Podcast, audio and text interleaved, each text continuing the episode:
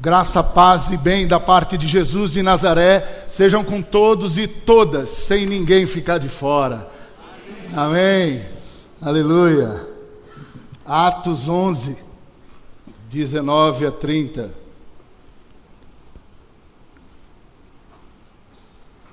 Atos 11, 19 a 30. Eu escolhi um tema para essa mensagem os incrivelmente cristãos. Vamos ver se isso está aí na Bíblia. Atos 11. A igreja de Antioquia. Os seguidores de Jesus foram espalhados pela perseguição, muita intolerância religiosa perseguição terrível, que havia começado com a morte de Estevão, o primeiro mártir. Tempo de luto para a igreja, muita dor, muito luto, muito sofrimento. Perder o querido Estevão, o doce Estevão, o homem cheio do Espírito Santo, apedrejado, ferido. A igreja está em luto. Alguns foram até a região da Finícia, a ilha de Chipre e a cidade de Antioquia e anunciavam a palavra de Deus somente aos judeus. Isso é interessante esse destaque do Lucas, ele não faz isso à toa. Mas outros que eram de Chipre e da cidade de Cirene foram até Antioquia e falaram também aos não-judeus, anunciando a eles a boa notícia a respeito do Senhor Jesus. O poder do Senhor estava com eles e muitas pessoas creram e se converteram ao Senhor. Essas notícias chegaram à igreja de Jerusalém que resolveu mandar Barnabé para Antioquia. Quando chegou lá e viu como Deus tinha abençoado aquela gente, Barnabé ficou muito alegre e animou todos a continuarem fiéis ao Senhor de todo o coração. Barnabé era um homem bom, cheio do Espírito Santo e de fé. Vou até ler de novo isso, que é bonito demais. Barnabé era um homem, você tem que encher a boca para falar quando um homem é bom, uma mulher é boa. Barnabé era um homem bom, cheio do Espírito Santo e de fé. E muitos se converteram ao Senhor. Depois, Barnabé foi até a cidade de Tarso a fim de buscar Saulo. Não é à toa que Saulo aparece aqui num trecho onde também tem um nome de Estevão. Lucas faz isso de propósito. Quando o encontrou e o levou para Antioquia, eles se reuniram durante um ano com a gente daquela igreja e ensinaram muitas pessoas. Ensinaram muitas pessoas. Foi em Antioquia que pela primeira vez os seguidores de Jesus foram chamados de cristãos. Pequenos cristos. Naquele tempo, alguns profetas foram de Jerusalém para Antioquia. Um deles, chamado Ágabo, levantou-se e pelo poder do Espírito Santo anunciou: haverá uma grande falta de alimentos no mundo inteiro. E isso aconteceu quando Cláudio era o imperador romano.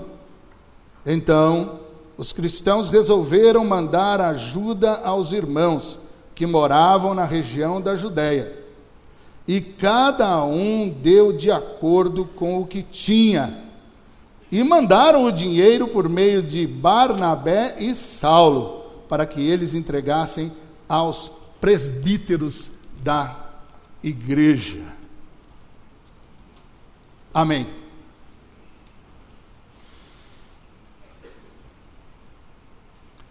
Não é realmente à toa que eu e você, cada um de vocês, estamos aqui hoje. Acredite nisso. Em tempos de polarizações, em tempos de perseguições, em tempos de lutos, nós precisamos de pessoas Barnabés e de comunidades Barnabés.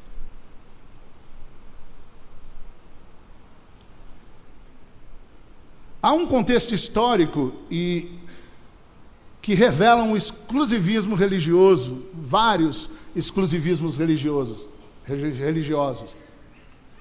O, nos capítulos 10, se você quiser folhear aí um pouquinho, só para poder passar os olhos na sua Bíblia, no capítulo 10 e no começo do 11, o Lucas ele faz questão de registrar a terrível vocação para sermos donos de Deus. Parece que tem uma praga aqui que mexe com religião a terrível vocação para sermos donos de Deus. É uma constante entre os grupos religiosos. O Lucas vai registrar o episódio de Pedro e o lençol. Sabe aquele lençol que desce do céu com uh, cheio de animais que judeu não poderia comer por conta da, da, das exigências religiosas do povo? Deus faz um lençol descer com esse tipo de alimento e Pedro fica com um nojinho litúrgico e cultico. Fica com nojinho. Não vou comer isso aí porque eu sou santo. Eu sou sangue judeu, eu sou eu sou de Deus, eu sou eu sou do povo de Deus e o, e a lei deixa claro que esse tipo de comida aí não dá para comer, não. Eu tenho um nojinho. Aí Deus, que não está interessado nem no meu e nem no seu nojinho religioso, ele diz para Pedro: diz assim, Pedro, mata e come. Como é que você chama de impuro aquilo que Deus purificou? Dá seus pulos, Pedro. Abandona o nojinho. Mata e come, que eu estou mandando.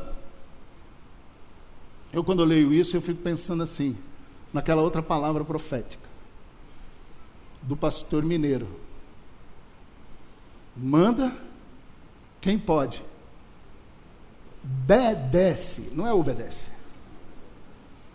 Bedece quem tem juízo.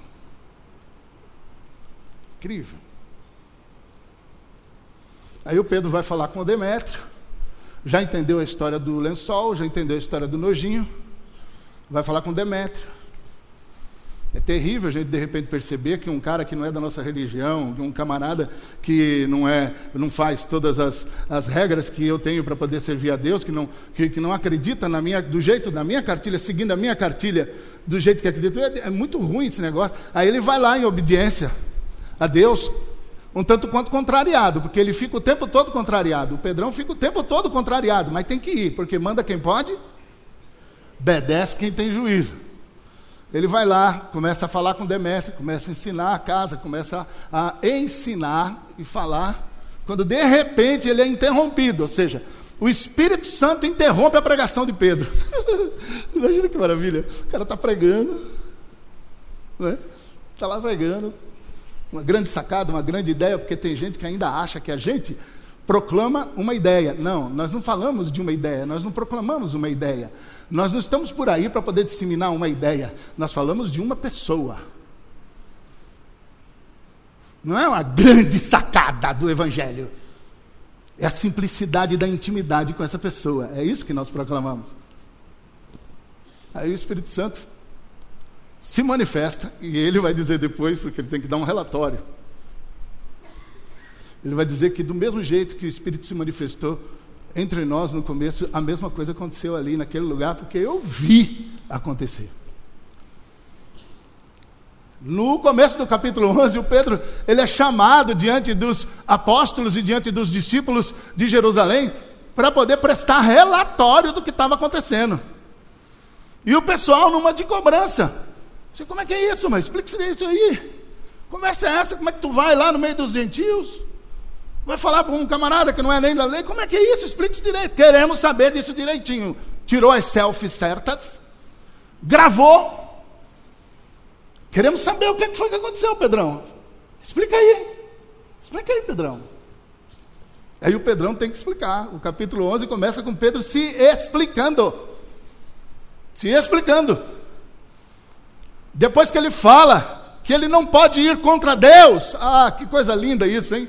Quando a gente descobre que a gente não pode, não pode ir contra Deus, não pode lutar contra Deus, contra os desígnios de Deus, contra a vontade de Deus, contra, contra o que Deus quer.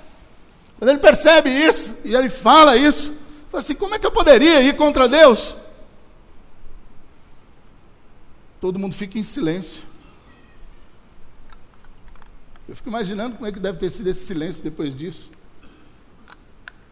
Até que eles alguns deles começam a falar: puxa, finalmente aconteceu, realmente o Senhor está se manifestando para poder alcançar todas as tribos, raças e nações.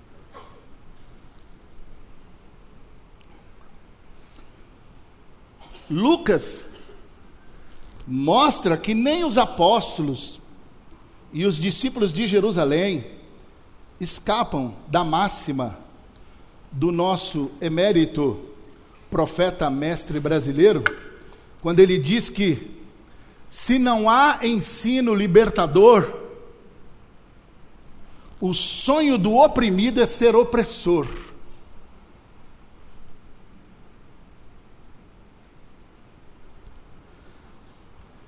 Ainda no contexto, porque é sempre bom quando se lê e estudar um texto, é bom ver o contexto, para que o, uso não, o texto não seja usado como pretexto para a gente sair do texto e nunca mais voltar para o texto? Ainda no contexto? Lucas registra no capítulo 7, pode folhear aí se você quiser. Saulo consentindo, Saulo concordando, Saulo celebrando o martírio de Estevão. Lucas registra no capítulo 8, Saulo perseguindo terrivelmente os discípulos de Jesus. E Lucas registra no capítulo 9, Saulo se convertendo. Saulo se converte do terrivelmente perseguidor a perseguido. Um incrivelmente cristão, um vaso escolhido de Deus, por Deus um discípulo de Jesus de Nazaré. E é exatamente nesse contexto que Lucas chama Barnabé para entrar em cena. Ah, meu Deus, que os Barnabés apareçam, parem de se esconder, que os Barnabés entrem em cena. Em meio a momentos de polarização, em meio a momentos de luto, em meio a momentos de perseguição, em meio a momentos de rixa, que os Barnabés entrem em cena, em nome de Jesus. Lucas chama então o Barnabé para entrar em cena. E o Barnabé, que figura, uma inspiração pessoal e comunitária. Barnabé. Sabe, nós precisamos de igrejas com cara de Barnabé. Igrejas cheias de Barnabés. Nossas igrejas estão cheias de pessoas vazias, cheias de consumidores de produtos espirituais, super exigentes. Não faz o que eles querem para você ver.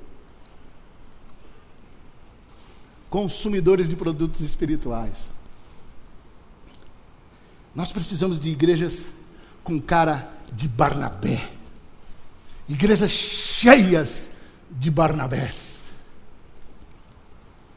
E o Barnabé tem, o Lucas dá três características para esse homem. Gente com cara de Barnabé tem pelo menos três características e algumas atitudes e ações. Os terrivelmente cristãos.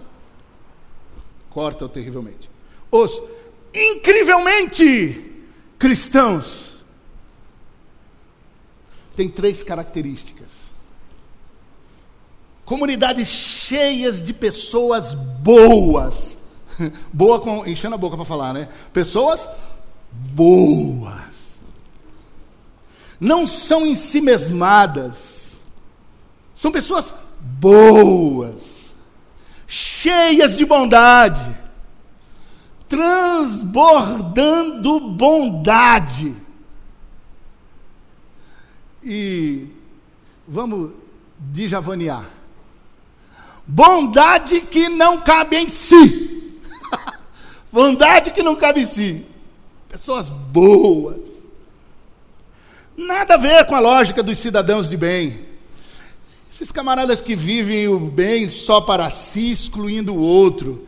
Nada a ver com gente que consegue viver o seu céu com o inferno do outro. Nada a ver com isso.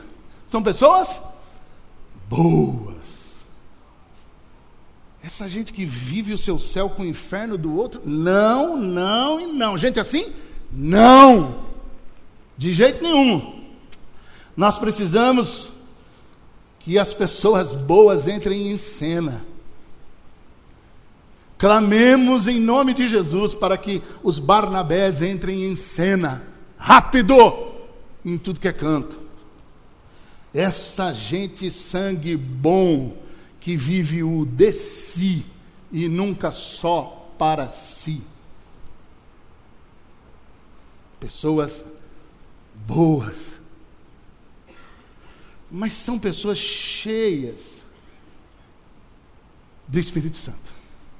Que Barnabé era um homem cheio do Espírito Santo. Pessoas cheias do Espírito Santo. É, gente, gente, gente frutífera. Gente úbere de amor e alegria. Gente fértil de paz e paciência. Gente generosa de amabilidade, bondade e fidelidade. Gente fecunda de mansidão e de domínio próprio. Pessoas sem toxicidades. Pessoas que buscam todo dia o fruto do Espírito. Eu quero o fruto do Espírito para a minha vida. E você? Eu quero. Mas eu não quero só o fruto do Espírito, não. Eu quero os dons do Espírito Santo para mim. Você sabe que eu oro suplicando ao Senhor, todo dia falando assim, Senhor, eu quero o fruto, mas eu também quero os dons. Eu quero ser cheio do Espírito Santo. Porque se eu não for cheio do Espírito Santo, eu vou me embriagar com as minhas obras da carne. Eu serei controlado pelas minhas obras da carne. Se tem uma coisa que eu sei manipular, são as minhas obras da carne. Ah, sei. E eu não sei, alguém precisa dizer isso para você. Você também. Nós somos ótimos e ótimas nesse negócio. Por isso que nós precisamos ser cheios e cheias do Espírito Santo. Senão não dá. Senão as nossas carências, as nossas necessidades e os nossos desejos, que estão todos misturados com intenções obscuras, que estão todos contaminados, tudo está tudo contaminado, faz com que de repente a gente passe a ser uma pessoa que perde o controle da própria vida para poder viver submetido a esse tipo de domínio das obras da carne. Eu perco a direção da minha vida. A minha vida não me pertence, eu não, eu não dirijo mais a minha vida. Eu sou controlado pelas obras da carne. E daí todas as outras consequências que surgem disso. Por isso que nós precisamos pedir a Deus para que Deus faça da gente o quê? Pessoas o quê? Cheias do Espírito Santo, controladas pelo Espírito Santo, com os dons do Espírito Santo se manifestando e com o fruto do Espírito aparecendo. Mas não são só pessoas boas. São pessoas cheias do Espírito Santo. Mas são pessoas de fé. Gente de fé. E o Barnabé? Esse cabo é um homem de fé. E os Barnabés? Oh, essa gente é gente de fé. Que fé é essa? É gente cheia de certeza na esperança. Presta atenção nisso. Gente de fé é gente cheia de certeza na esperança. É gente, olha que loucura isso que eu vou falar. É gente que consegue provar o que não se vê. Ué? É gente que consegue provar o que não se vê. Os cabra prova. Gente de fé. Pessoas que agradam a Deus, crendo que Ele é o Criador do universo e que recompensa se revelando a quem o deseja conhecer. Se você quiser conhecer Deus de verdade, prepare-se, você vai conhecê-lo. Essa é a recompensa de Deus para as pessoas de fé, que essas pessoas o conheçam. São homens e mulheres com cara de Hebreus 11. Homens e mulheres com cara de Hebreus 11. Gente que responde à vida, não é gente que reage à vida. É gente que responde à vida. A vida pergunta: o que temos? Essa gente responde: Hum? A vida pergunta: o que temos? Gente que não tem cara de Barnabé responde assim: um Saulo. o que temos? Um Saulo.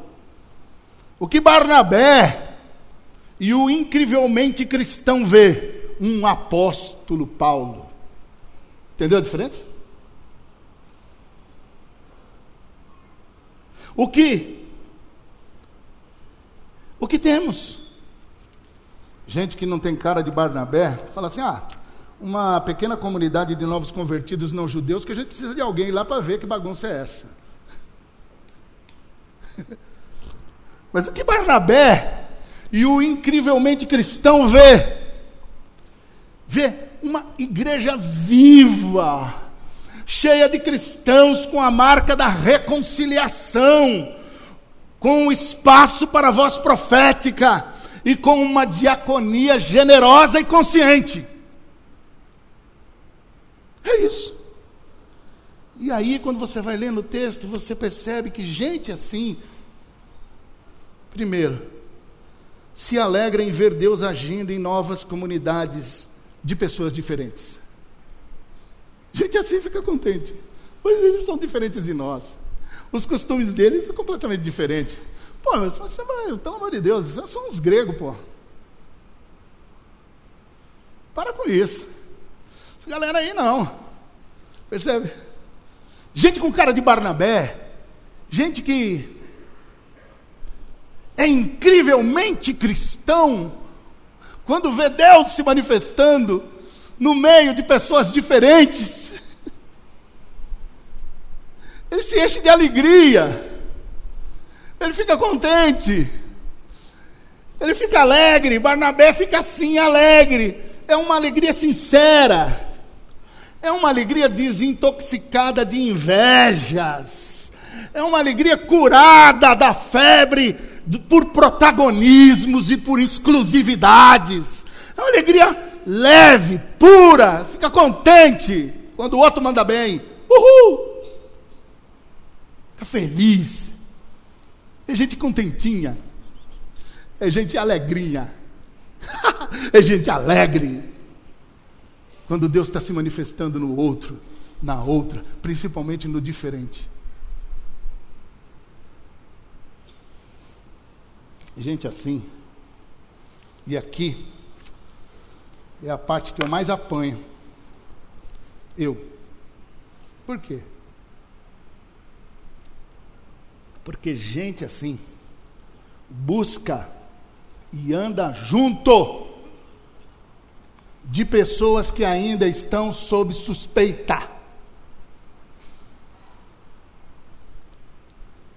Gente assim, busca, anda junto e faz ministério com gente que ainda está sob suspeita.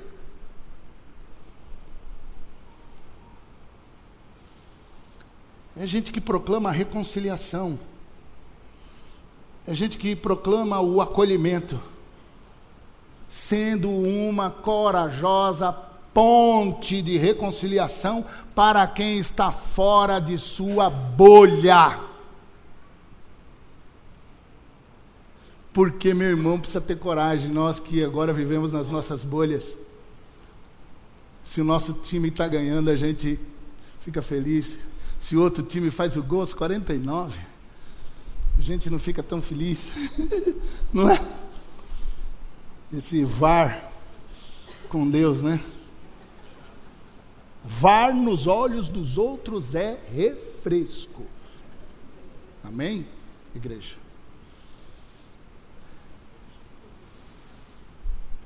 Gente assim é é ponte corajosa. Barnabé vai atrás de Saulo, lembra?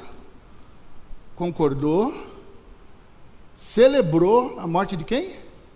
De Estevão. No começo, nos capítulos anteriores, Saulo foi inventar de ir para Jerusalém. Chegou lá em Jerusalém, os presbíteros ficaram todos com medo. Tudo com medinho, tudo com medo. Porque não tinham coragem de falar, eu vou ficar andando com quem? Com esse Saulo. Esse Saulo é perigoso. Esse Saulo perseguiu a gente. Esse Saulo, imagina, esqueceram, esse cara é um perseguidor. Ele está o Saulo está na sua fase fake. Ele está ele tá ele tá enrustido. Isso daí não, não vamos entrar nessa não, pelo amor de Deus, não vamos entrar nessa não. Esse cara é perigoso. Quem? Quem que aparece em cena? quem, quem, quem? Não é Raimundo Donato, é Barnabé. Barnabé entra em cena, chega para os apóstolos e diz assim: peraí, esse cabra aí, Deus quebrou ele no meio. Esse aí Deus derrubou do cavalo, literalmente, caiu do cavalo. Eu vi esse homem pregando, cheio do Espírito Santo. Calma lá, calma lá. Mesmo depois de toda essa conversa, Paulo teve que vazar de Jerusalém, porque ainda tinha suspeita. Sob suspeita. Entende isso?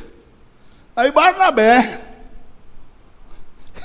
resolve queimar o filme com a turma da bolha dele para poder ir atrás de um outro cara, fora da bolha dele, que é o responsável pelo luto, participante da polarização, e ele resolve ir atrás desse cabra. Não só para poder ficar junto, mas poder fazer ministério junto, mano. É mole um negócio desse. É sensacional isso. Está vendo porque eu estou dizendo que nós precisamos que os Barnabés entrem em cena agora, urgente? Voando. Voando. Gente assim vive a profecia e a diaconia generosa para os problemas sociais onde estão inseridos. Não esqueça disso. Surge um profeta chamado Ágabo que pelo Espírito Santo, cheio do Espírito Santo, revelado que haverá uma grande fome em toda a terra. Ágabo.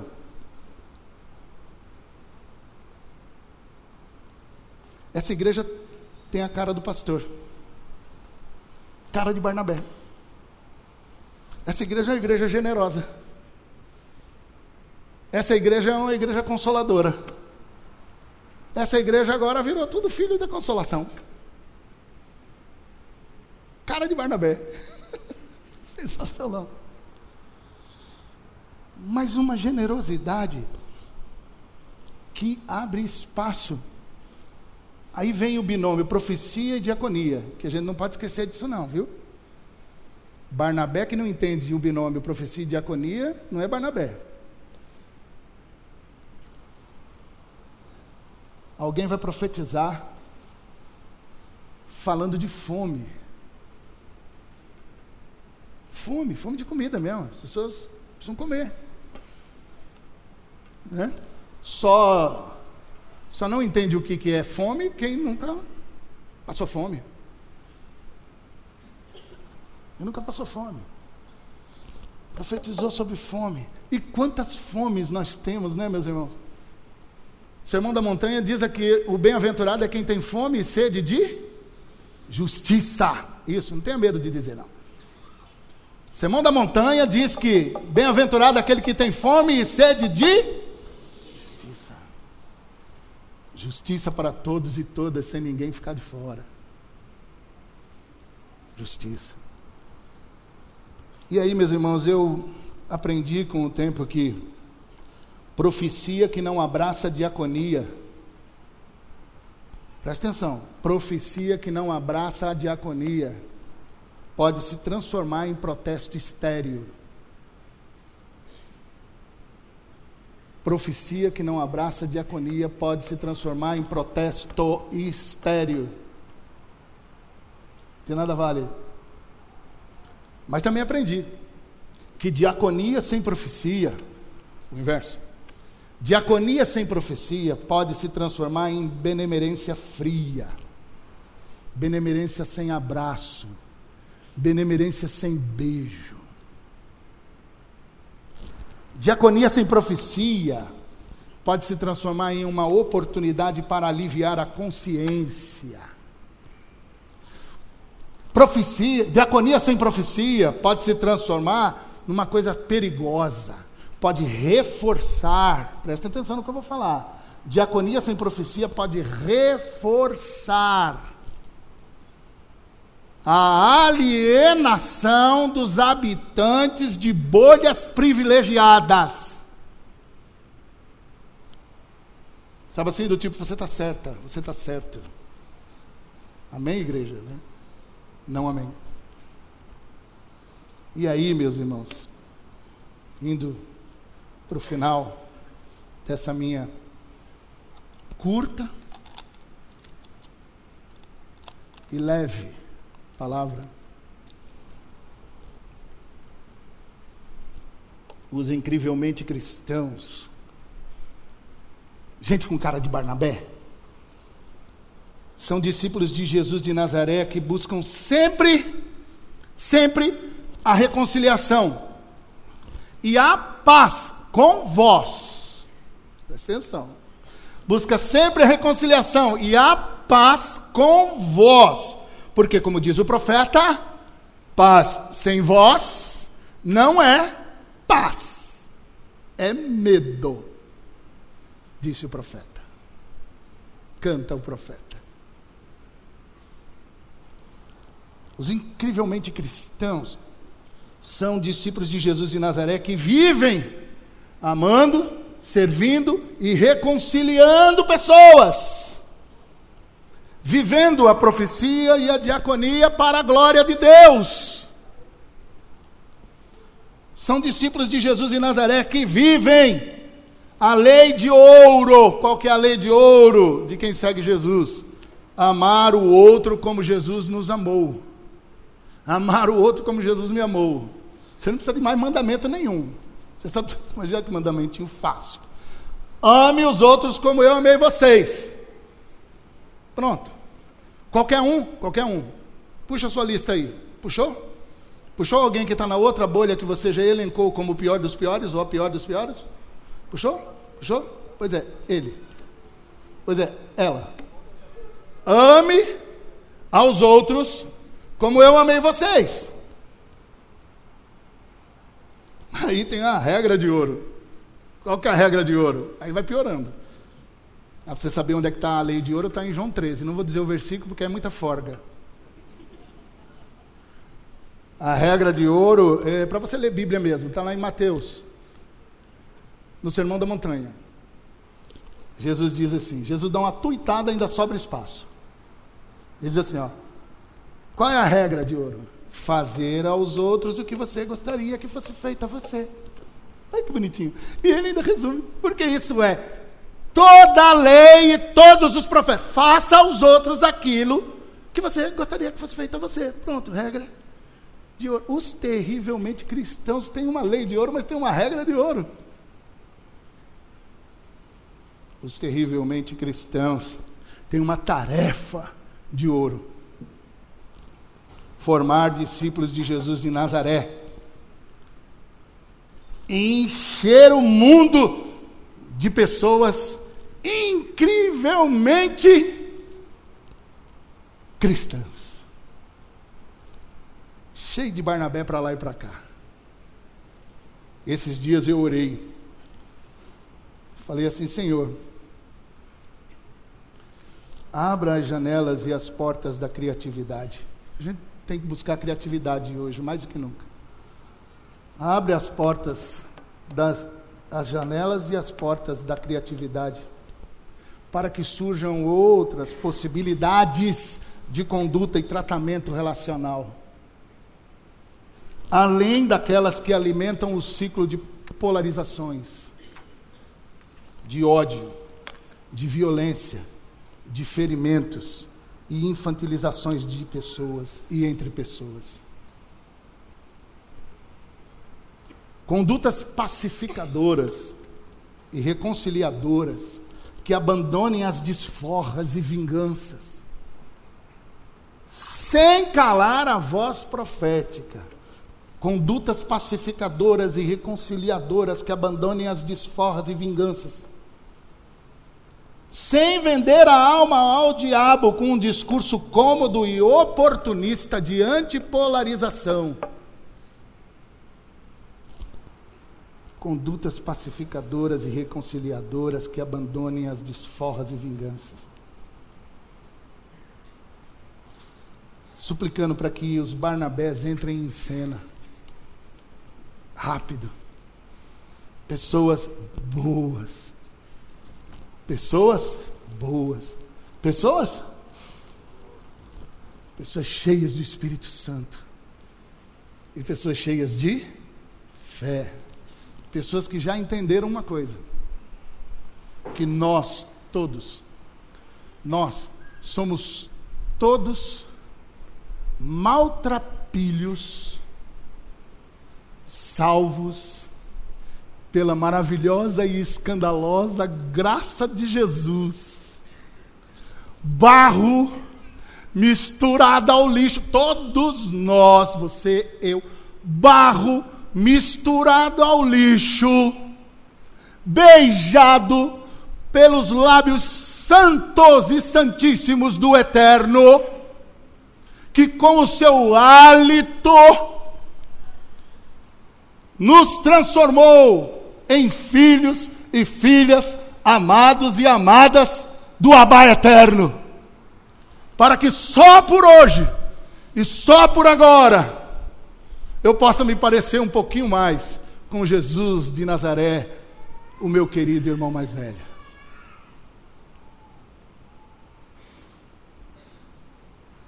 E eu quero encerrar orando com você.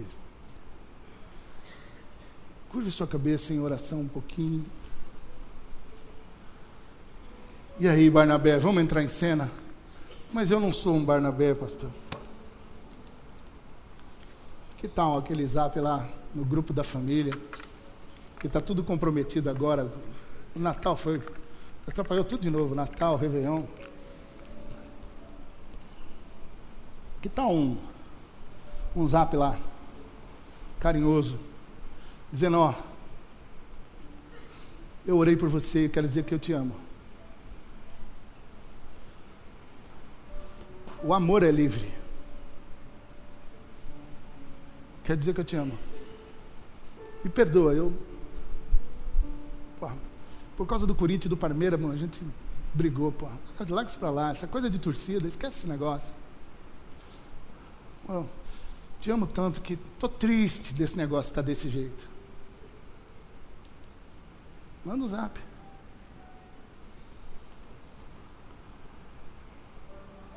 Dê uma de Barnabé.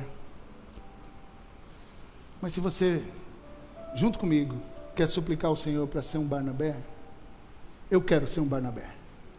Eu quero esse negócio aí, pastor. Eu quero ser um Barnabé. Eu não sou, eu quero ser um Barnabé. Ou você que já é. Você quer falar assim, não, eu quero uma porção dobrada de Barnabé na minha vida.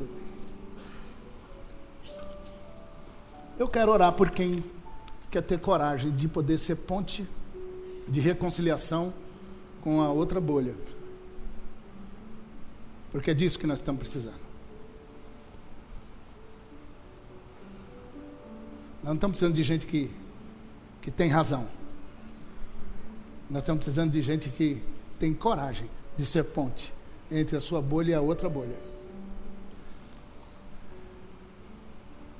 Se você quer, nós vamos orar todos juntos aqui e buscar o Senhor. Então eu queria mesmo fazer um apelo. Quem quer ser Barnabé? É. Ou Barnabé? E entendeu isso aqui? Sai do seu lugar em nome de Jesus e vem aqui para frente que eu quero orar com você agora, em nome de Jesus. Pode vir. Esse é, a primeira, esse é o primeiro ato de coragem para ser corajosamente um Barnabé. Sai do seu lugar, vem aqui, venha. Você que está cansado com essa brigaiada toda e você quer, é, você quer resolver a situação, seja um Barnabé. Peça a Deus para poder ser um Barnabé. Sai do seu lugar, Tenha coragem de fazer isso. Em nome de Jesus, chegue mais para cá. Chegue mais para cá. Vocês aqui é mais bonitinho, pode chegar. Eu tenho esse jeitão assim, mas eu sou bacaninha. Pensa numa levisão mole. Vem mais para cá. Mais para cá. Vamos lá. Quem mais? Em nome de Jesus, levante-se, vem aqui, vamos orar, vamos pedir para sermos Barnabés. Que nós estamos precisando de Barnabé. Barnabé. Vem para cá. E é essa mesmo. Essa mesmo. Nós vamos cantar agora essa música oração e depois nós vamos encerrar. Beleza? Baruque, querido.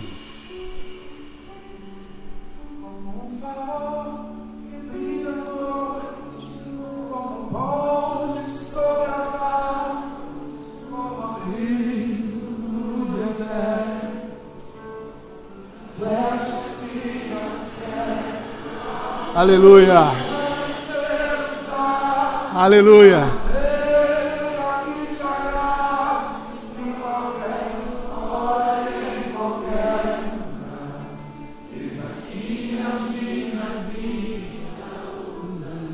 Quero ser bom. Quero ser bom. Quero ser cheio do Espírito Santo. Quero ter fé. Quero ser ponte. Aleluia. Fecha que acerta o alvo. Quero ser usado da maneira que te agrada em qualquer hora, em qualquer